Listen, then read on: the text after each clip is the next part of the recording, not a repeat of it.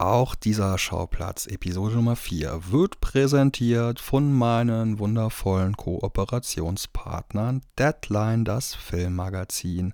Das sind die Spezialisten, wenn es um Genrefilme geht, um Action, Horror, Science Fiction, Thriller und Fantasy. Ich fühle mich mit Deadline einfach verbunden und als ich darüber nachgedacht habe, einen Partner zu suchen für diesen Podcast, waren sie die einzigen, die in Frage kamen und auch die einzigen, die ich dazu angeschrieben habe. Denn wie ich sind es einfach riesengroße Filmfreunde, die hier im Saarland angefangen haben und von dort aus in die weite Welt gegangen sind. Verglichen mit anderen Filmzeitschriften finde ich, dass man bei Deadline einfach viel mehr Herzblut spürt. Außerdem blicken sie über den Tellerrand hinaus, wenn sie über Comics berichten, über Games, über Festivals und die Interviews gehen viel tiefer, als sie das bei anderen Filmzeitschriften tun. Regelmäßige Kolumnen von Menschen wie Jörg Buttgereit, Markus Stiegelegger oder Hennes Bender erfreuen mein Cineastenherz und eröffnen mir eine Welt jenseits von Hörspielen wie Benjamin Blümchen. Ab der heutigen Ausgabe wird es auch eine kleine regelmäßige Rubrik geben, die von Deadline kuratiert wird. Und jetzt viel Spaß mit Episode 4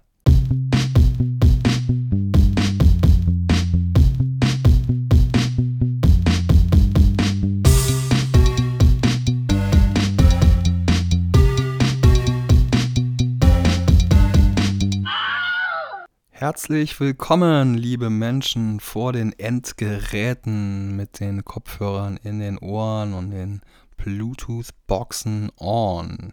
Ich freue mich, dass ihr alle wieder so zahlreich, also hoffentlich, eingeschaltet habt und vor allem auch über euer Feedback zur letzten Folge zur großen Musikfilm-Revue.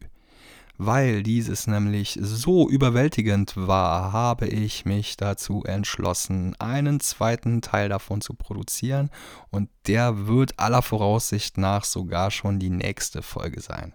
Im Gegensatz zu den ersten drei Episoden und auch auf vielfachen Wunsch hin wird es in der heutigen Episode ein bisschen um Geschichten gehen, die sich abseits der Leinwand abspielen, aber natürlich trotzdem im Kino passieren absurde Anekdoten aus dem Alltag eines Kinoarbeiters sozusagen. Außerdem soll es um die drei intensivsten Begegnungen gehen, die ich durch diesen Job erleben durfte. Bei der Arbeit in einem großen Berliner Premierenkino trifft man nämlich zwangsläufig auf sehr, sehr interessante Charaktere und zum Teil auch Idole. Eine ganz besondere Begegnung hatte ich bei der ersten Premiere, für die ich arbeiten durfte. Es war der Film Das erstaunliche Leben des Walter Mitty von Ben Stiller. Dieser Film wurde produziert von Stuart Cornfield. Der Name sagt einem wahrscheinlich nichts. Die meisten von euch werden aber bestimmt Tropic Thunder gesehen haben. In Tropic Thunder spielt Tom Cruise einen Hollywood-Produzenten, der ja, sich sehr dekadent verhält und cholerisch ist und sich gerne auch mal mit einem Hubschrauber zum Set einfliegen lässt, um die Schauspieler ein bisschen fertig zu machen. Das Witzige an dieser Sache ist, dass dieser Charakter auf Stuart Cornfeld basiert. Mit diesem Wissen stand ich also auf dem roten Teppich in Erwartung des Filmteams. Und da kam er dann auch schon, der Steward. Und er war einer der ersten, weil er als Produzent natürlich alle Hände schütteln muss und alle Leute willkommen heißen muss. So stand er dann so ein paar Meter weiter neben mir. Ich wusste zu dem Zeitpunkt, dass er so gut wie alle Filme von Ben Stiller produziert hat. Außerdem hat er den Elefantenmenschen produziert. So stand ich da neben ihm mit unserem Unternehmenschef auch. Und normalerweise ist es unüblich, solche Menschen anzusprechen. Aber ja, wir hatten so ein bisschen Blickkontakt, ähm, ein bisschen angegrinst und irgendwann dachte ich, ich frage doch einfach jetzt mal meinen Chef, ob ich mal ganz kurz zu dem hingehen darf. Und der hat mich dann auch gelassen. Was daraus resultierte, kann ich heute immer noch nicht wirklich fassen. Wir kamen vom Hölzchen zum Stöckchen. Er erzählte mir vom Beginn seiner Karriere, wie ihn Mel Brooks reingeführt hat ins Business, wie er die Fliege von David Cronenberg produziert hatte. Wir kamen dann irgendwann auch auf das Thema Serien zu sprechen. Es war 2013, Also erzählte ich ihm, dass Breaking Bad meine absolute Lieblingsserie sei. Stuart antwortete nur verschmitzt, Oh, that's cool. I'm gonna tell Vince somebody in Germany loves Breaking Bad. Vince Gilligan, Showrunner von Breaking Bad, war der beste Freund von Stuart Kornfeld. Wir unterhielten uns gefühlt ewig über unsere liebsten Filme und liebsten Regisseure. Irgendwann fragte mich Stuart, ob ich einen aktuellen Geheimtipp für ihn hätte. Seltsamerweise fiel mir in dem Moment nur The Artist is Present ein, die Marina Abramovic-Doku. Wahrscheinlich, weil ich sie kurze Zeit vorher gekauft hatte und weil ich auch so ein bisschen nervös war. Ist aber auch trotzdem ein guter Film, aber jetzt nicht mein absoluter Geheimtipp. Stuart meinte nur, ich soll es ihm aufschreiben, war sehr interessiert. Er tat das gleiche für mich und den Zettel besitze ich heute noch. Seine Wahl fiel auf Cynic Dog New York. Ich kann den Film nicht aussprechen, ich glaube, kein Mensch kann das. Dieser äh, Charlie Kaufman-Film mit äh, Philip Seymour Hoffman, der sich so seine eigene Theaterwelt aufbaut. Irgendwann mussten wir uns natürlich voneinander verabschieden, drückten uns nochmal kurz. Ich musste weiter arbeiten und Stuart musste sich seinen eigenen Film anschauen. Vor circa einem Monat erreichte mich dann die traurige Nachricht, dass Stuart bereits im Sommer verstorben ist. Bei vielen Menschen, die ähm, nicht in der ersten Liga spielen oder die ein bisschen weiter im Hintergrund arbeiten, merkt man nicht direkt, wenn die gestorben sind. Das ist dann ziemlich traurig. Stuart war nämlich so einer, den ich immer mal wieder so alle drei, vier Monate bei IMDb eingegeben habe, um zu gucken, was er gerade so macht. Und Deshalb war ich sehr geschockt, weil ich das ein halbes Jahr nicht gemacht hatte, als ich gemerkt habe, dass er im Juli leider an einem Krebsleiden verstorben ist. Trotzdem bin ich natürlich dankbar für diese Begegnung, die meinen Kinoweg und meinen Blick auf Schauspieler und Hollywood maßgeblich geprägt hat. Das sind einfach alles Menschen. Menschen wie du und ich. Menschen mit einer riesengroßen Liebe zum Film. Und je amerikanischer und je größer in Hollywood, desto bodenständiger sind diese Menschen. Diese Erfahrung habe ich dann in den folgenden Jahren definitiv machen müssen. Dass ich direkt zu Beginn meines Kinoarbeitslebens eine solch imposante Persönlichkeit treffen durfte, darüber bin ich extrem dankbar und davon zehre ich heute noch. Einem anderen Haudegen, der seine Zeit jetzt wohl eher im Himmel verbringt, begegnete ich circa zwei Jahre später Gunther Gabriel. Es war Berlinale Zeit und für die Berlinale ist es sehr üblich, dass extrem viel los ist und dass man auch kaum an Tickets kommt für die Vorstellung von den Berlinale Filmen. Die Systeme sind ziemlich kompliziert, da könnte man auch nochmal eine komplett eigene Folge zu machen und ich werde bestimmt nochmal eine Festivalfolge machen. Zu der Zeit gab es dann auch noch Honig im Kopf. Ein reguläres Programm gibt es natürlich auch, aber in kleineren Sälen. Eben diesen Film wollte der Gunther sehen, aber es gab kein Ticket mehr, also ging er schon wieder halb raus, als ich ihn erblickte und meinte, Herr Gabriel, kann man Ihnen irgendwie helfen? Warum möchten Sie so schnell das Haus wieder verlassen? Naja, sagte mir, er hat kein Ticket mehr bekommen, fragte mich aber im gleichen Atemzug, was hier eigentlich los sei. Es war kurz davor, dass der Film Härte von Rosa von Braunheim seine Berlinale Premiere haben sollte. Und glücklicherweise wusste ich, dass kurze Zeit vorher ein kleines Ticketkontingent freigeschaltet wurde. Bei der Berlinale werden nämlich immer so ein paar Tickets in unregelmäßigen Zeitpunkten freigeschaltet. Also erzählte ich Gunther, ja, hier ist diese Premiere von Rosa von Braunheim. Und falls das irgendwie interessant ist, könnte ich da noch was regeln. Seine Antwort war nur, Rosa von Braunheim? Das ist ein alter Freund von mir.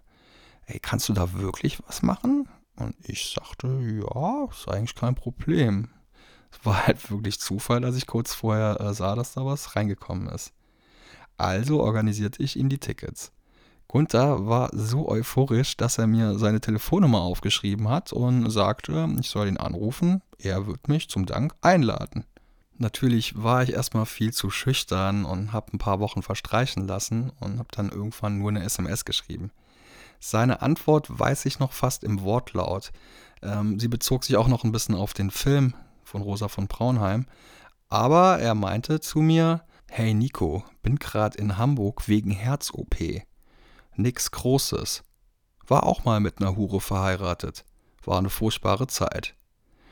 Melde mich, wenn ich wieder zurück in Berlin bin. Love and Peace, Cowboy. Und so meldete sich Gunther tatsächlich. Er rief mich an, wir vereinbarten einen Termin, wo wir uns treffen können und er lud mich ein in sein Theaterstück im Renaissance-Theater, wo er Johnny Cash spielte. Ich durfte auch noch eine Person mitbringen. So begab es sich, dass mein bester Kumpel Phil und ich uns auf den Weg zum Renaissance-Theater machten. Zum vereinbarten Treffpunkt kam dann irgendwann so ein schluffiger Typ mit einer Jogginghose über die Straße gerannt. Es war der Gunther, der mit uns zur Ticketkasse von dem Theater ging und sagte, für die beiden Jungs bitte die besten Plätze. Die Karten bekamen wir umgehend ausgedruckt und Gunther verabschiedete sich nur mit einem Danach gehen wir noch saufen. Ins Pasta Basta. Das ist mein Lieblingsrestaurant hier nebenan. Wir sahen also diese herzzerreißend tolle Show, wo Gunther Gabriel diese Johnny Cash Lebensgeschichte auf Deutsch adaptiert hatte und wirklich geil den Johnny Cash gemimt hat. Und natürlich gingen wir danach zum Pasta Basta und hatten eine legendäre Nacht mit Gunther Gabriel. Der erzählte von der Geschichte von Elvis Tod. Mein Kumpel Phil meinte nur, was, der ist beim Kacken gestorben. Gunther fand das nicht so witzig. Ähm, die beiden haben sich immer so ein bisschen geklüngelt und ähm, ein bisschen provoziert, bis Gunther Phil irgendwann aus dem Nichts volle Rotze in den Schritt gelangt hat. Du gefällst mir, Junge. Du bist ein guter, bist ein, bist ein feiner Junge meinte er zu ihm, obwohl er ihn wirklich die ganze Zeit provoziert hatte. Und erzählte uns in denkwürdig intensiver Art, wie er kurz vor Johnny Cashs Tod, zwei Wochen davor, zu Besuch bei ihm in Nashville, Tennessee war und erzählte die ganzen Details dieses Treffens und der Treffen davor. Und für uns fühlte sich das so an, als ob wir Musikgeschichte anfassen. Irgendwann nahm Gunther sich eine Gitarre von der Wand des Restaurants, denn es war sein absoluter Stammitaliener und fing an zu jammen. Er äh, fragte uns nach Wörtern, die wir ihm zuwerfen sollten und begann wirklich zehn Minuten lang zu jammen und sich einen Text auszudenken und nahm in dem Text äh, nach zehn Minuten wieder Bezug auf eine Zeile, die er in der ersten Minute gesungen hatte. Das war wirklich ein epischer Abend, an den ich mich für immer erinnern werde und der endete dann irgendwann damit, dass Gunther die fixe Idee hatte, uns das Café Paris zu zeigen, das natürlich um 4 Uhr nachts an einem Werktag nicht geöffnet hat. So torkelten wir in der Kudam-Gegend rum über die Straßen zu dritt, Arm in Arm. Gunther erzählte zum Teil wirklich private Sachen und irgendwann sah ich mich an dem surrealen Punkt, ihm zu sagen, dass er nicht so traurig sein soll, dass das Leben aus Wellenbewegungen besteht und er nur deshalb Freude empfindet, weil die dunklen Seiten eben auch dunkel sind und alles sich bedingt. Und irgendwann meinte er dann zu mir, ja, du hast schon recht, weise Worte. Und dann beim Paris-Café angekommen, das natürlich komplett dunkel war, weil es eben halt am frühen Morgen war, beziehungsweise mitten in der Nacht, ähm, klopfte Gunther noch ein paar Mal gegen die Scheibe und gegen die Tür und meinte, ey, da muss doch jemand sein. War natürlich niemand mehr da. Irgendwann haben wir ihn dann ähm, in Richtung seines Hotels gebracht und ja, wir hatten auch an diesem Abend keine Fotos gemacht irgendwie, weil das war ein Abend, der hat sich in unseren Erinnerungen manifestiert und da bedurfte es einfach keines Fotos. Danach war ich noch weiter in losem Kontakt zu ihm. Er schrieb mir zum Teil auch noch eine SMS aus dem Flugzeug, als er Richtung Dschungelcamp flog. Und natürlich war ich ziemlich traurig und bestürzt, als ich dann erfahren hatte, dass er ein paar Jahre später im Sommer bei diesem Unfall oder infolgen dieses Treppensturzes verstorben ist. Gunther möge in Frieden ruhen und ich hoffe, dass sein Hausboot gut behandelt wird. Natürlich hätte ich noch viel mehr erzählen können, was in dieser Nacht passiert ist. Das wäre vielleicht ein bisschen zu indiskret für die Öffentlichkeit. Aber falls das irgendjemanden interessieren sollte, möge diese Person mich einfach bei einem Bier ähm, im richtigen Moment mal drauf ansprechen und vielleicht erzähle ich da noch ein paar krassere Anekdoten. Die letzte meiner drei Lieblingsbegegnungen durch meinen Job im Kino endet Gott sei Dank zumindest bis jetzt nicht so tragisch, denn die Person ist noch am Leben und entsteht im Kontakt zu mir. Also ich habe gestern stand jetzt der Aufnahme noch mit ihm gesprochen und ähm, es geht ihm super. Und zwar handelt es sich dabei um Craig Sestero. Viele mögen vielleicht mit diesem Namen auf Anhieb nichts anfangen, kennen jedoch mit Sicherheit den Film The Room. The Room ist legendär als der schlechteste Film aller Zeiten, aber der wirklich auf so vielen Ebenen schlecht ist, dass es eigentlich schon wieder fast ein Meisterwerk ist. Über die absurden Dreharbeiten zu The Room schrieb Craig Sestero das Buch The Disaster Artist. Dieses wurde verfilmt von James Franco mit James Franco selbst in der Hauptrolle als Tommy Wiseau und mit Dave Franco als Craig Sestero. Und an alle Menschen, die sich auch nur annähernd mit Film beschäftigen und diesen Film noch nicht gesehen haben sollten, die Message bitte schaut euch diesen Film an. Gerne auch erst danach The Room. Es ist einfach nur zum Wegschießen. Den Golden Globe als bester Hauptdarsteller hat James Franco dann vollkommen verdient gewonnen. Außerdem war der Film auch nominiert bei den Oscars für die Drehbuchadaption. Und so begab es sich ein Jahr nach Release von The Disaster Artist im Kino, dass Craig Sestero und Tommy Wiseau sich nochmal zusammengetan hatten, um einen zweiten Film bzw. zwei zusammenhängende Filme zu produzieren. Diesen stellte er bei uns im Kino vor, in dem Kino, in dem ich arbeite, und ich hatte das Glück, ein QA mit ihm zu moderieren.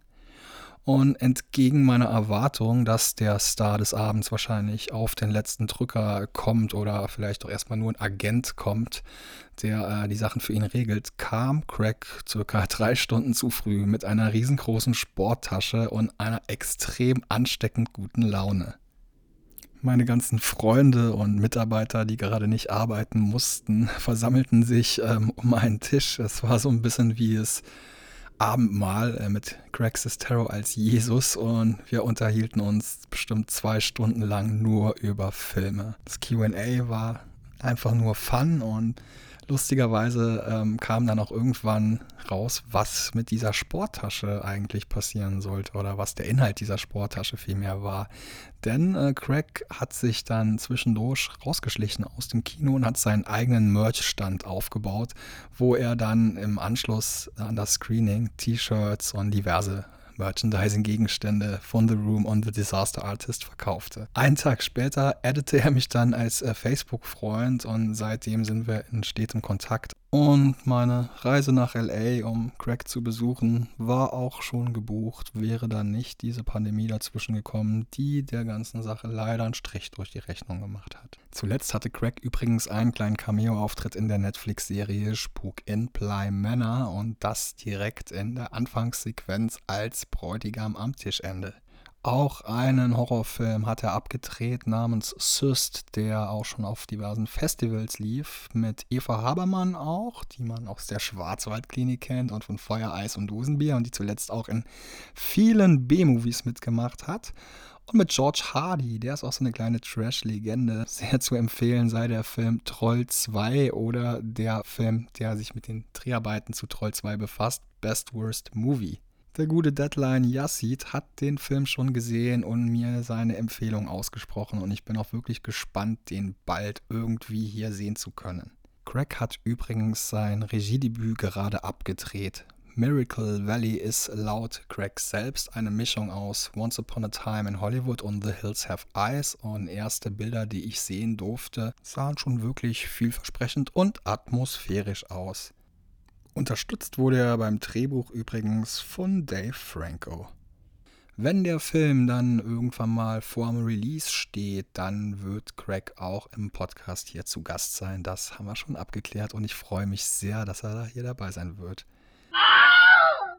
So, das waren meine drei eindrucksvollsten Begegnungen. Jetzt soll es ein bisschen um Skurriles und Absurdes gehen, was sich vor, neben und hinter der Leinwand abspielt.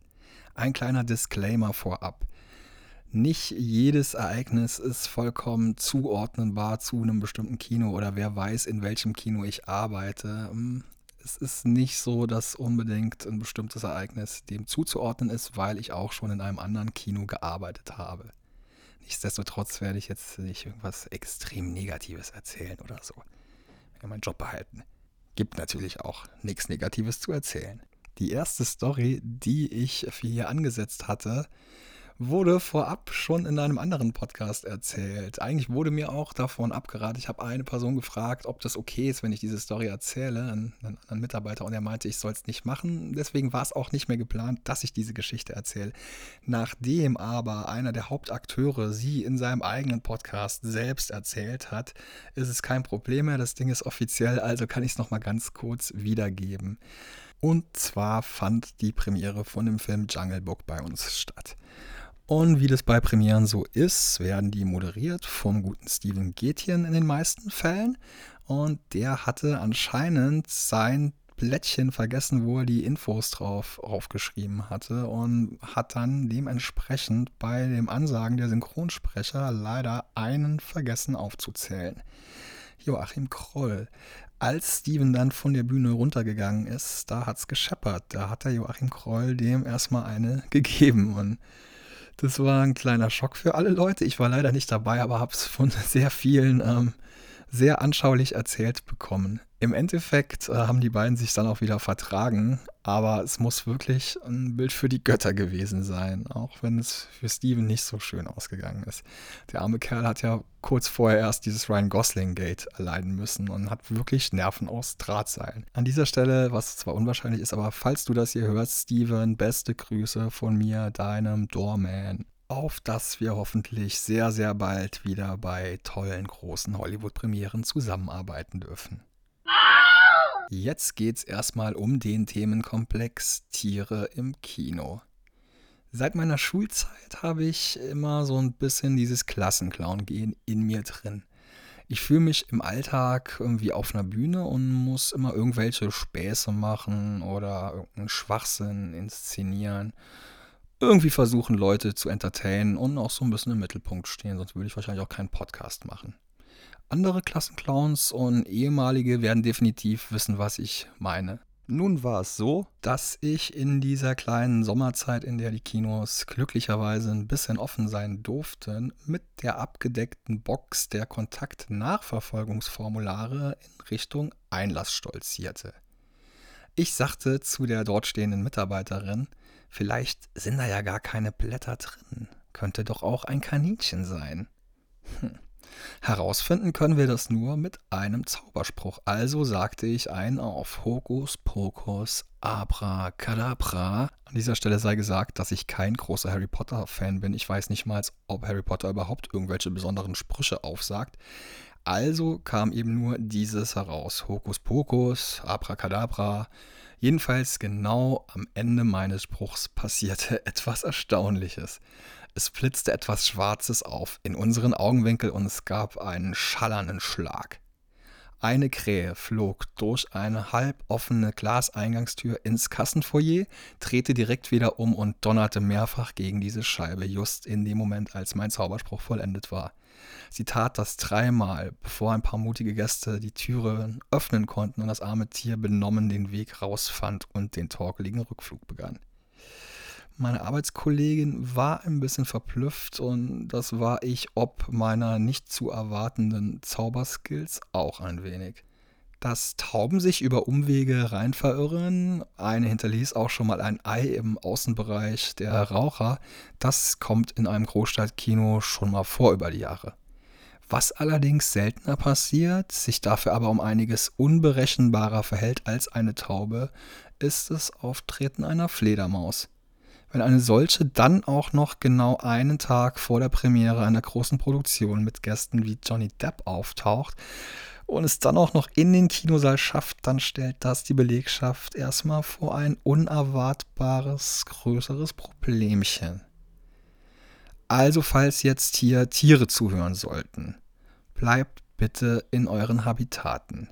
Die Fledermaus haben wir wirklich nicht leicht rausbekommen können es gab irgendwie so eine Art Fledermausverein oder den Fledermauskeller Spandau oder sowas, die absoluten Experten darin. Und ich glaube, selbst die hatten es nicht geschafft. Und irgendwann, ganz kurz vor der Premiere, war die Fledermaus scheinbar so erschöpft, dass sie äh, nicht mehr fliegen konnte und von uns gerettet werden konnte. Also nochmal an alle Tiere, bitte, bitte bleibt einfach in der Natur, von mir aus auch im Außenbereich eurer Städte. Und ich kann es durchaus nachvollziehen, dass es reizt, auch mal ein Kino von innen zu sehen. Vor allem, wenn man so leicht und ohne zu bezahlen reinfliegen kann. Wahrscheinlich würde ich das auch tun. Aber tut mir bitte den Gefallen, lest vorher zumindest die AGBs. Die einzigen Tiere, die nämlich wirklich erlaubt sind. Und ich bin immer wieder darüber erstaunt, was für ruhige Gemüter und nervenstarke Geschöpfe das sind. Das sind Begleithunde, die auf Menschen mit Beeinträchtigungen aufpassen und auf die auf diese angewiesen sind. Was leider auch durch eine unkontrollierbare Flugbahn oder ähm, ein Schweben Probleme auslösen kann, das sind Heliumballons. Nun war es so, dass wir die Premiere einer großen Kinderfilmproduktion hatten, wo irgendwie anscheinend auch so ein paar Heliumballons äh, mit in den Kinosaal genommen wurden. Leider waren die Ballons dann irgendwann am Ende an der Decke und wir mussten gucken, wie wir die runterkriegen. Bisschen problematisch bei einer Decke, die ähm, gefühlt 20 Meter hoch ist. Nach circa drei Stunden nach Ende unserer Schicht, so um 4, 5 Uhr nachts, gelang es uns dann irgendwie, indem einer unserer Leiter auf eben auch einer Leiter stehend auf der Bühne von dem Kino mit einem Ventilator den Ballon an eine Position blasen konnte, wo man von oben von der Dachtechnik aus zugreifen konnte und den von der Decke nehmen konnte. So, jetzt eine kleine Triggerwarnung an alle, die eine sehr bildhafte Vorstellung haben von Blut und Splatter. So war es irgendwann mal so weit, dass ähm, wir einen Security-Mann hatten, den wir alle nur den Praktikanten nannten. Das hat er sich selbst so erarbeitet. Er war ein spezieller Typ auf jeden Fall. Irgendwann wollte er uns seine stichfesten Handschuhe vorführen, die er kurze Zeit vorher erworben hatte. Um dies zu tun, wollte er seine Hand in den Spieß hauen, in dem man üblicherweise die ähm, Getränke und Speisenbons steckt, um danach halt nachzuvollziehen, falls es irgendwelche falschen Bestellungen gab. Ja, gesagt, getan. Ähm, der gute Mann, nennen wir ihn mal Ray, haute mit voller Wucht seine flache Hand auf den Spieß und naja, was soll ich sagen? Seine stichfesten Handschuhe waren nicht stichfest. So steckte dann dieser Spieß in seiner Hand. Wir standen im Halbkreis drumrum und waren im ersten Moment einfach erstarrt. Trotz des ähm, Blut, das überall rausspritzte, konnten wir uns aber nicht mehr zusammenreißen und ja, wir tobten dann doch irgendwann vor Lachen. Und das Gesicht von Ray, wie er auf seine Hand schaut und diesen Spieß rauszieht und das Blut überall spritzt, das unbezahlbar, wirklich. Äh, er hat uns natürlich auch leid getan, klar, wir sind ja keine Unmenschen, aber dieser absurde Moment, und es war halt auch einfach so super dämlich von der Person selbst. Wir konnten nicht mehr wirklich. Und natürlich musste der äh, junge Mann dann seine Schicht noch fortsetzen, weil er kann ja nicht sagen, äh, ich hatte einen Arbeitsunfall, weil ich äh, mit meiner Hand in einen Spieß gehauen habe. Also stand er dann noch die restlichen sieben Stunden betröppelt in der Ecke, versuchend seine Hand zu verstecken. Den Momenten, als keiner geschaut hat, hat er dann so ein bisschen gepustet und ja, es geht ihm wieder gut. Er hatte eine Tetanus-Impfung danach. Und bei der Sicherheitsfirma, für die er arbeitet, hat es dann auch, glaube ich, keiner mehr wirklich mitbekommen. Laut eigener Aussage hat er in diesem Militärwaffenshop, wo auch immer man stichfeste Handschuhe herkriegt, den Artikel reklamiert, angeblich das Geld wiederbekommen. Vielleicht hat er mittlerweile auch wirklich richtig stichfeste Handschuhe, wie so ein Ritter aus Stahl. Ich habe keine Ahnung. Ray, falls du das hier hörst, alles Gute. Ich hoffe, deiner Hand geht's gut. Und tu mir einfach den Gefallen. Hau nicht mehr in irgendeinen Spieß rein, egal wie stichfest deine Handschuhe sein sollen. Wir kommen zum großen Themenkomplex Körperflüssigkeiten und dass liebende Paare in Kinosälen diese versuchen auszutauschen, kommt eigentlich seltener vor, als man sich das vorstellen könnte. Das ist schon passiert, dass bestimmte sexuelle Handlungen ähm, erwischt wurden von Sicherheitsleuten oder von normalem Personal, zum Teil auch in Abstellkammern. Aber im Grunde ist sowas ja der Liebe geschuldet und keine mutwillig bösartige Aktion ein bisschen anders, nicht gerade bösartig, aber schon mutwilliger und ekliger ist es, wenn äh, Leute sich übergeben müssen. Das kommt auch mal vor manchmal können die auch wirklich nichts dafür, Wenn die aber extra in irgendwelche Notausgänge rennen und das da verteilen und dann nie mehr auftauchen, dann ist das schon ein bisschen ärgerlich. Übrigens hilft Katzenstreu da sehr gut. Kleiner Kinomitarbeiter Geheimtipp. Einfach Katzenstreu drüber streuen. Manche schaffen es aber auch noch nicht mal bei dem Inhalt ihres Darms oder ihrer Blase die Toilette aufzusuchen und verirren sich oft in Notausgängen. So wie diese eine Person, die irgendwann im Bereich unserer Umkleide und auch direkt unter dem Sicherungssystem von den Türen, wo Code eingeben steht, sich seines Codes entledigt hat. Das war nicht so schön. Manche solcher Kandidaten sind bisweilen so verwirrt, dass sie anscheinend nicht mehr in den Saal zurückfinden, aber auch keine Notausgangsschilder lesen können und dann die Polizei rufen, damit sie befreit werden können. Es folgt die kleine Geschichte eines besonders abgefahrenen Zufalls. Einer unserer Mitarbeiter hat nämlich eine relativ seltene Kombination aus Vor- und Nachname. Er weiß jedoch, dass es noch einen anderen Menschen gibt mit der gleichen Konstellation in Deutschland. Er war aber gerade in Urlaub, als diese andere Person anscheinend in unserem Kino Gast gewesen sein muss. Zumindest hat er seinen Personalausweis verlegt und ein Mitarbeiter von uns hat ihn gefunden.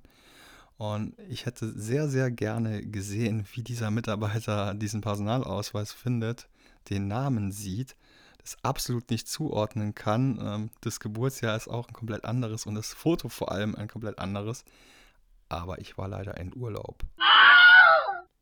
Unsere Truppe ist auch abseits vom Kinojob sehr aktiv im künstlerischen Bereich. Manche arbeiten in verschiedenen Sektionen beim Film, machen Musik oder schreiben Bücher. Einer davon ist ein Kandidat, bei dem es Spaß macht, den so ein bisschen zu ärgern und der ärgert mich dann auch gerne mal zurück. Das machen wir äh, mit einem Augenzwinkern und wir haben uns trotzdem lieb. An dem einen Tag hatte ich jedoch die glorreiche Idee, ihm einen ziemlich dummen Reim an den Kopf zu hauen. Ich kam dann zu dem Entschluss, ihn herauszufordern zu so einem Art Battle. Ich sagte, hey Mario, und ey Mario, du heißt wirklich Mario, beste Grüße, ich weiß, dass du das gerade hier hörst, deinen Namen verfremde ich hier nicht. Mario, wie wär's, wenn wir mal Distracks gegeneinander schreiben, weil du rappst doch gern und ich lieb die Herausforderung. Ja, dann hat er so ein bisschen rumgedruckst und meinte so, nee, lass mal, muss ich jetzt nicht unbedingt machen, bis er irgendwann sein Handy ausgepackt hat und meinte, ja, ich hab das schon gemacht. Und ich dachte so, hä? Was passiert jetzt? Da hat der Junge sein Handy ausgepackt, so ein bisschen in dem Handy rumgescrollt, hat auf Play gedrückt und spielt mir auf einmal einen dreieinhalbminütigen Distrack gegen mich vor, wo er mich wirklich zerlegt hat. Also das war surreal. Die Vorgeschichte ist, dass ich ihm irgendwann einmal so ein Jahr vorher so ein bisschen genervt habe in der Schicht und das hat ihn so gewurmt, dass er das kanalisiert hat in diesem Lied, dass er niemals irgendjemandem gezeigt hat, bis wirklich dieser Moment kam. Er hat darauf gewartet quasi. Und ich muss immer noch sagen, ich bin immer noch vor Ehrfurcht erstarrt. Er hat es mir auch wirklich besorgt. Also er hat mich fertig gemacht und trotzdem fand ich es irgendwie geil und witzig. Eine besonders lustige Gästin ist eine ältere Frau, die ein wenig dement zu sein scheint. Zumindest sagt sie das auch selbst. Deshalb kommt es auch mal vor, dass sie dreimal in der Woche den gleichen Film schaut. Andererseits ist es manchmal traurig zu sehen, dass Stammgäste im gehobenen Alter immer gebrechlicher werden und von einem Tag auf den anderen irgendwann nicht mehr auftauchen. Am schlimmsten ist es eher dann, wenn den äh, Leuten höheren Alters nicht auffällt, dass sie schon ein bisschen vergesslich und mitunter wahrscheinlich dement sind. So war es in der Anfangsphase unseres Hauses so, dass eine ältere Dame jeden Tag gekommen ist, jeden Tag an jeder Kasse gefragt hat, spielen Sie den Medikus und an jedem Tag den Medikus gesehen hat. Ein anderer Gast, der sich zu viele Tickets gekauft hat, tat dies nicht aus Gründen der Vergesslichkeit. Vielmehr war es seine Intention, neben einer möglichst attraktiven Person zu sitzen. Also kaufte er sich für parallel stattfindende Vorstellungen Tickets und klapperte die Kinosäle ab. Glücklicherweise ist es unserem Sicherheitspersonal aufgefallen und der junge Mann hat mittlerweile Hausverbot, vollkommen zu Recht. Der Themenkomplex Nahrungsaufnahme könnte eine ganze Folge füllen und vielleicht mache ich dazu noch was. Ich bin aber persönlich als Gast kein großer Freund davon, im Kino was zu essen oder davon, wenn jemand neben mir isst. Vor allem nicht dann, wenn die es nicht hinkriegen, das in einem richtigen Moment zu machen. Also bei A Quiet Place sollte man einfach kein Popcorn essen. Aber klar, ein Kino lebt natürlich vom Verkauf von Speisen und Getränken und ein Film muss nicht unbedingt ein großer Blockbuster sein, um einen Moment zu haben, wo man auch mal ein bisschen herzhaft rumknuspern kann. Die ungeschriebene Regel ist einfach, dass man das in Momenten macht, wo gerade nicht etwas total Nachdenkliches, subtil, leises auf der Leinwand passiert und nicht was total ruhiges, emotionales. Und ich denke, auch der durchschnittlichste Film, egal welches Genre, bietet genügend Möglichkeiten, wo es mal kurz laut ist, dass man mal schön losknuspern kann. Wenn dann aber noch eine Geruchsbelästigung dazu kommt, und das passiert eher selten bei den handelsüblichen Verkaufswaren eines Kinos, dann wird es wirklich schlimm. Erwartbar wäre hier wahrscheinlich Döner, aber für mich sind China-Nudeln das Nonplusultra des ekelhaften Geruchs. Abgesehen davon, dass es eigentlich ein Unding sein sollte, Fresswaren mit in den Kinosaal zu schmuggeln. Ein besonderes Augenmerk auf den Fremdverzehr muss man bei einem Festival wie der Berlinale haben denn dort sind Speisen und Getränke nicht erlaubt. Das funktioniert auch gar nicht, weil die Kinosäle ausverkauft sind in den meisten Fällen und eine riesengroße Fluktuation stattfindet. Außerdem sind es Premieren und da sollte der Fokus wirklich auf dem Film liegen und nicht auf dem Gefresse. Also kam es einmal vor, dass ich vor einem Berlinale-Film so eine kleine Stichprobenkontrolle gemacht habe, ein bisschen durch die Reihen gegangen bin und ein kleines Mädel gesehen habe, das vergnügt Bonbons aus einer Tüte gegessen hat. Zielstrebig ging ich auf sie zu, als mir auf einmal bewusst wurde, dass der Vater neben ihr doch ein Bekannter ist. Ich blickte in das Gesicht eines NS-Schergen aus einem Kultfilm. Und jeder kann sich denken, wer diese Person gewesen sein muss. Jedenfalls drehte ich dann am Absatz wieder um, machte kehrt und ließ das Mädchen Bonbons weiter essen, denn mit dem wollte ich mich nicht anlegen. Die nächste Story ist von einer ehemaligen Mitarbeiterin und ich lese die jetzt mal kurz vor. Die hat sie mir so geschrieben. Eine Familie mit zwei Kindern gehen mit einer Dunkin Donuts Kiste und einer Schale Erdbeeren durchs Foyer. Ich sah sie an und sprach sie direkt darauf an, dass sie das Essen bei mir an der Garderobe abgeben müssen. Die Mutter weigert sich und schubst mich zur Seite, um auf die Treppe zu kommen, ich hinterher. Nach langer Diskussion wurde die Mutter immer lauter. Hinter mir standen schon eine Teamleiterin und ein Mann von der Security. Dann bewarf uns die Mutter mit Erdbeeren. Während ihr Mann nur stumm dastand, haben sich ihre Kinder bei uns entschuldigt und wollten gehen. Die Mitarbeiter einer Schicht mussten die Erfahrung machen, dass nicht alles gut ist, was von oben kommt, denn es gab einen Fall, wo eine Frau sehr verwirrt gewesen sein muss, betrunken und drugged wahrscheinlich und sich auf das Dach des Kinos verirrt hatte. Sie stellte sich auf ein Dachlukenfenster, das natürlich nicht dafür gemacht ist, dass ein Mensch sich draufstellt. Unter schallerndem Lärm brach sie ein und stürzte ins Kino rein. Glücklicherweise nicht direkt in den Saal, sondern auf eine der Außentreppen.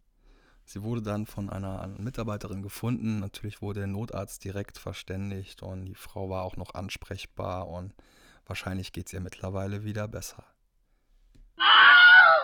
Die letzten absurden Anekdoten kommen von Yassid Benfegul, Mitherausgeber des Deadline-Magazins. Er hat mir Folgendes geschickt. Bis Ende 2019, also bis kurz vor Corona, organisierte ich ein kleines Festival mit Namen Splatterday Night Fever im heimischen Saarland. Und das bereits 20 Jahre. Die Anfänge waren damals noch richtig underground und wild. Wir feierten öfter Premieren von kleineren Amateurfilmen und luden regelmäßig Regisseure oder Castmembers dazu ein. Wir hatten zeitweise über mehrere Veranstaltungen hinweg eine Horde von Fans, die mit einem angemieteten Bus aus der circa drei bis vier Stunden entfernten Schweiz kamen. Und die nutzten unser Event mehr als Party, als dass sie sich die Filme angeschaut hätten. Die kamen schon angeheitert an, das war ein Kommen und Gehen, während der Vorstellung wohlgemerkt. Immer musste jemand auf die Toilette oder es herrschte Biernot. Dann besorgte man sich Nachschub und die Joints wurden ausgepackt, denn es handelte sich bei der Spielstätte noch um eins der letzten Raucherkinos. Irgendwie hat sich da nie jemand beschwert. Irgendwann kamen sie nicht mehr. Wer weiß, was aus ihnen geworden ist. Bei mehreren Gelegenheiten hatten wir Verlosungen durchgeführt und dem Publikum allerhand Quatschfragen gestellt. Ich habe mich selbst zum Clown gemacht und bin mal auf der Bühne von einer Seite auf die andere im Handstand rübergelaufen. Da war ich noch fit. Es war die Premiere unseres eigenen kleinen selbstproduzierten Amateursblätterfilms Midnight's Calling. Das Kino war gerammelt voll und ich fragte, ob das jemand toppen könnte. Dann gäbe es ein signiertes Poster des Films. Da steht in einer der letzten Reihen jemand auf, zieht sich komplett nackt aus, ich glaube nur die Strümpfe behielt er an und geht in aller Seelenruhe zu mir nach vorne, um sich sein Poster abzuholen. Das war einer der wenigen Momente, in denen man mich sprachlos erleben konnte. Bei einer anderen Gelegenheit wiederum hatten wir einen Regisseur zu Gast, dessen Film ebenso bei uns seine Premiere feierte. Ich klärte ihn auf, was wir im Vorfeld des Screenings so trieben, also kam er auf die Bühne und meinte, er würde derjenigen Person seinen Film schenken. Er hatte eigens aus UK die damals nur dort erhältliche ungeschnittene VHS mitgebracht, wenn er eine Zigarette essen würde. Ohne zu zögern stand jemand auf, kam nach vorne und zeigte uns, wie das ging. Ich schlug schon damals meine Hände über dem Kopf zusammen. Bestimmt 15 Jahre später traf ich nochmals den Regisseur. Er erinnerte sich immer noch lebhaft an dieses Ereignis und meinte, es täte ihm leid. Sowas würde er heute nicht mehr tun. Danke für diesen hervorragenden Beitrag. Eine Zigarette essen würde ich wohl eher nicht. Nackt auf die Bühne rennen, das könnte ich mir überlegen, wenn es da einen schönen Gewinn für gäbe. Und jetzt kommt Rainer Bachmann vom Deadline mit einer kleinen Anekdote. Ja, abgefahrene Kinoerlebnisse hatte ich schon so einige. Ich glaube, das eindrucksvollste war vor über 20 Jahren, als The Blair Witch Project ins Kino kam. Und ich war schon im Vorfeld von der ganzen Marketingkampagne komplett angefixt, weil es wurde so verkauft, dass es keiner klar erkennen konnte, ist es jetzt äh, eine Dokumentation hat das äh, wirklich so stattgefunden oder ist es doch nur ein Spielfilm und alles ähm, gestellt. Und dementsprechend war ich auch ziemlich aufgeregt, als The Blair Witch Project dann endlich in die Kinos kam. Und ich war direkt am ersten Samstag mit ein paar Freunden hier in Leverkusen im Kino und äh, keiner im Saal, inklusive uns, wusste, was da jetzt auf, auf, auf einen zukommt. Ob das jetzt wirklich realer Horror ist oder, oder halt nur Fiktion. Und äh, entsprechend zur Entwicklung äh, der ganzen Story um die drei Hauptdarsteller, Heather, Josh und Mike, äh, wurde auch äh, die, äh, die Anspannung im Kino förmlich greifbar. Und äh, gerade als der Film auf seinen Höhepunkt zusteuerte, riss das Band und kokelte in Großaufnahme auf der Leinwand ab. Und ähm, wir sind alle sitzen geblieben, wussten nicht, wie wir uns verhalten sollen. Und ja, nach ein paar Minuten sind dann die ersten aufgestanden nach Hause gegangen. Und es, der Saal leerte sich. Und meine Freunde guckten so rüber in der Reihe. Und ich habe gesagt, wir bleiben sitzen. Und zum Glück, dass wir das auch so dann durchgezogen haben, weil es ging halt wirklich noch eine gute Viertelstunde weiter. Und wer den Film gesehen hat, weiß, äh, wie böse das Ende ist und dass das dem Ganzen noch äh, so das Sahnehäubchen aufsetzt und ähm, hätte alles nicht so gewirkt, wenn jetzt diese Pause ähm, tatsächlich da nach Dreiviertel der Spielzeit gewesen wäre und ähm, es wurde so noch sehr, sehr viel unheimlicher, als die Geschichte ohnehin schon ist. Und ich bin bis heute Fan des Films und auch des Erlebnisses. Ich kann mich auch noch sehr genau daran erinnern, wie wir in Blair Witch waren und an diese ganze Promo-Kampagne drumherum und wie creepy das alles war und wie stimmungsvoll und dass man wirklich einfach nicht wusste, was da genau geschieht. Glücklicherweise ist bei uns der Film aber heile geblieben. Vielen Dank für diesen wundervollen Beitrag. Gleich gibt es auch nochmal einen richtigen Filmtipp hier. Davor möchte ich euch nochmal darauf hinweisen, dass ihr diesen Podcast unterstützen könnt, wenn ihr bei Apple Podcasts eine Bewertung schreibt, wenn ihr den Podcast abonniert bei Spotify, folgt und wenn ihr euren Freunden, Bekannten, eurer Familie und filmbegeisterten Menschen in eurem Umfeld von dem Podcast erzählt. Ich verabschiede mich mit der neuen Rubrik der Deadline Film des Monats. Auch der kommt von Rainer Bachmann vom Deadline Filmmagazin. Bis zum nächsten Mal und viel Spaß damit. Der Deadline-Tipp des Monats.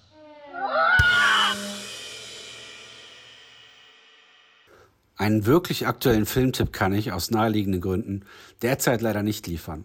Auf den Streaming-Portalen werden ja vor allem Serien angeboten, die nicht nur viel Zeit kosten, sondern auch nicht immer gut sind. Jüngstes Beispiel ist da die Serie Wir Kinder vom Bahnhof Zoo, bei der aus meiner Sicht so gut wie alles falsch gemacht wurde. Angefangen von den etwas zu alten Darstellern, einem Berlin, das in Wahrheit Prag ist, und einem durchgehenden Heroinschick, der im realen Leben aber alles andere als cool ist. Jeder, der wie ich mit dem Originalfilm groß geworden ist, kann die Serie nur maximal bescheiden finden, auch wenn es durchaus einige Lichtblicke gibt, wie beispielsweise die Darstellerin der Babsi. Aber ein Serienverriss ist ja kein Filmtipp. Eine ähnliche Duftnote besitzt der soeben auf Netflix erschienene Der goldene Handschuh von Fatih Akin, den ich dem geneigten Zuschauer gerne ans Herz legen möchte. Hier vermischen sich direkt zwei Mythen. Zum einen die Sauf- und Raufgesellschaft in den Kneipen von St. Pauli, zum anderen das lange obskure Treiben des Serienmörders Fritz Honka, der eben Teil dieser heruntergekommenen Gesellschaft war, aus deren Mitte er sich auch gerne seiner Opfer suchte. Wie der Originalfilm von Christiane F. ist der Film über Fritz Honkas Verbrechen in den 70er Jahren angesiedelt und geizt wirklich nicht mit Ekelreizen. Es fängt schon in der allerersten Einstellung an, als eine Leiche zerlegt werden soll. Da bekommt der Zuschauer direkt schon mal in den ersten Sekunden die Botschaft vor den Latz geknallt. Freunde, das hier wird kein Zuckerschlecken. Fritz Honker ist selbst auf dem Kiez ein Außenseiter, durch einen Unfall im Gesicht entstellt, schielend und mit starkem sächsischen Akzent. Wir wissen nicht erst seit Sachsen-Paule, dass das wenig verführerisch ist. Wir verfolgen, wie er in den Kneipen, wie dem titelgebenden goldenen Handschuh oder auch dem Elbschlosskeller, ältere Damen mit Korn gefügig macht, nach Hause bringt, weitersäuft und beim ersten besten Anlass abmuckst. Betrunken oder schwer verkatert neigt der unscheinbare Fritz nämlich zu einer Aggression, die keine Grenzen kennt. Eine Vorgeschichte, wie er zu dem wurde, was er war, wäre ja interessant gewesen. Fatih Akin konzentriert sich aber auf das Wesentliche. Saufen, Rauchen, Impotenz, aus dem Ruder gelaufene Existenzen, Säge und Müllbeutel. Wo ich eben den Elbschlosskeller erwähnte. Ein ebenso benanntes Buch des Betreibers Daniel Schmidt kam sicher nicht ganz zufällig direkt nach dem Start vom Goldenen Handschuh in den Handel. Mit alkoholgeschwängerten Geschichten von Gescheiterten oder besser mit Kiezmief kann man ja ganz gut Geld verdienen. Das weiß auch RTL 2. Warum das so ist, das zu erläutern ist jetzt nicht meine Aufgabe. Ich kann nur sagen, dass mich am besten die Herren an der Theke des Goldenen Handschuhs unterhalten haben. Jeder hat was zu erzählen. Alle haben einen Knall und alle sind voll. Besonders authentisch wird der suffisante Dorncut Max vom grandiosen Haag Bohm dargestellt. Wer genauer hinsieht, entdeckt auch noch einige andere bekannte und sehr gut gecastete Gesichter, nur eben halt in Schnaps und Nikotin getränkt. Ich gebe zu, das Buch von Heinz Strunk habe ich nicht gelesen. Dabei soll es sogar noch was besser sein als der Film. Der reicht mir mit seiner Detailtreue auch so. Im Abspann sieht man, wie akribisch beispielsweise die Wohnung von Fritz Ronker nachempfunden wurde. Da hat sich jemand richtig Mühe gegeben. Ein bisschen zu viel Mühe hingegen hat sich dafür das Maskenbild bei Jonas Dastler gegeben. So sieht man einfach nicht aus. Irgendwo habe ich gelesen, dass dieser Fritz Honker aussähe wie eine Mischung aus der Elefantenmensch von David Lynch, Nosferatu und Horst Schlemmer. Mehr bedeutet halt nicht immer mehr. Was ich leider nicht so ganz verstanden habe, ist die Rolle der minderjährigen Schülerin Petra, die immer wieder auftaucht und Honkers Idealbild von Unschuld und Reinheit verkörpert. Aber hatte er so etwas wie ein Idealbild überhaupt? Denn eigentlich ist er ziemlich stumpf und auch nicht besonders clever. Er weiß ohnehin, dass er alles falsch macht, ist aber nicht in der Lage, sich selbst zu helfen. Eine verkappte Tragödie ist der Film also auch, neben allen Schauwerten und Schauertaten. Unterm Strich wird im Goldenen Handschuh eine Geschichte erzählt, die man sich einfach so nicht ausdenken kann. Dazu gehört auch der ganze Mief und Siff, den man förmlich riechen kann, einatmen kann, was ich durchaus als große Leistung sehe. Das wahre Leben hat immer noch die besten Stories auf Lager. Zu empfehlen sind deswegen auch die Serie Night Stalker oder den Serienmörder Richard Ramirez und Verschwunden Tatort Cecil Hotel über das Schicksal der Eliza Lamb, beide auf Netflix erschienen. Beide spielen in Los Angeles und wer True Crime Dokumentationen mag, wird beide Serien lieben. Bis dahin schaut euch aber auf jeden Fall den deutschen Beitrag der Golden Handschuh an, den ich wirklich super finde.